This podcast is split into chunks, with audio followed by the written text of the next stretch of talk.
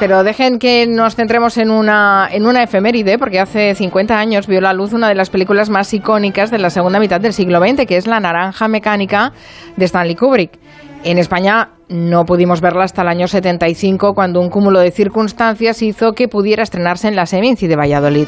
Bueno, la Seminci de este año, de 2021, ha rendido homenaje a, en su día debió ser un atrevimiento, ¿no, David Martos? Eh, sí, atrevimiento es la palabra porque en el 75 la Seminci no se celebraba en otoño, se celebraba en primavera y por tanto, quien sepa un poco de historia sabe que el general Franco seguía vivo, bastante vivo, cuando se estrenó esta película, que la censura había prohibido eh, ya antes. La Naranja Mecánica se rodó en el 71 y los informes de censura que se conservan dicen que esa película no era conveniente para la población española en esa tutela que tenía, ¿no? La censura sobre nosotros y nosotras.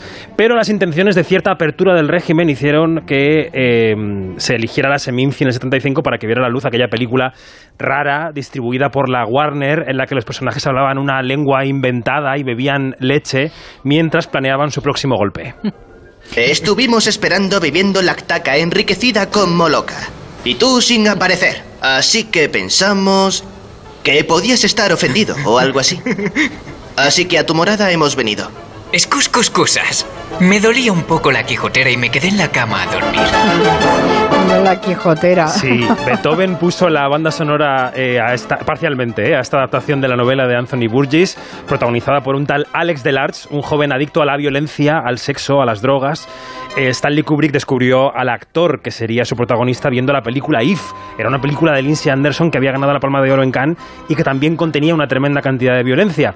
Dicen quienes conocen detalles de aquel rodaje de la naranja mecánica que la película no se habría hecho, porque Kubrick se empeñó, si Malcolm McDowell no hubiera dicho que sí al papel. It was wonderful to work for, you know, um, very quiet.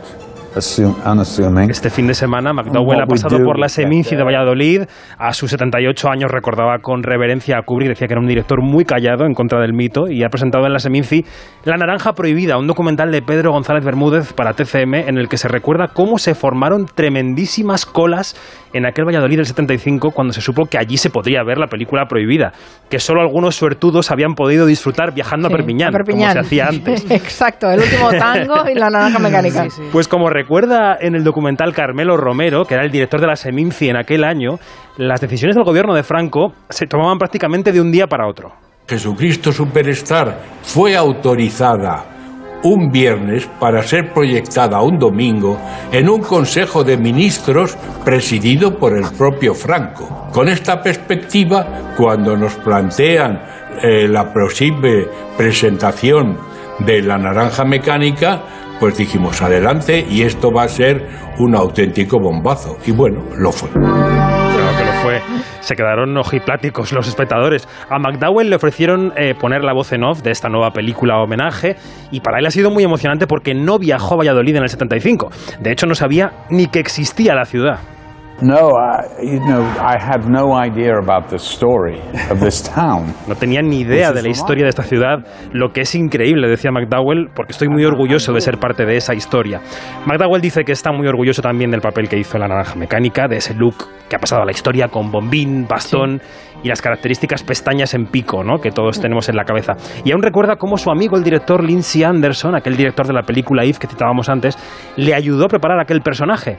Eh, le recordó em, eh, cuando él le preguntó, bueno, Lindsay, ¿cómo interpreto a este personaje, al protagonista de la naranja mecánica?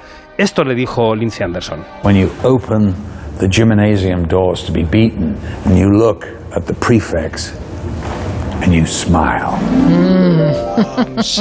Le dijo, ¿recuerdas aquella escena de If cuando abres la puerta para que los prefectos del gimnasio te peguen una paliza? Les miras y sonríes. Pues eso es la naranja mecánica. Así tenía que ser Alex Delarge. Bueno, el documental llegará a TCM en diciembre, Carmen, y la entrevista completa está disponible, pues si los oyentes quieren ampliar, en el canal de YouTube de Quinótico, nuestro programa de cine y series Onda Cero. Te podrías haber buscado un nombre un poco más sencillo, ¿no?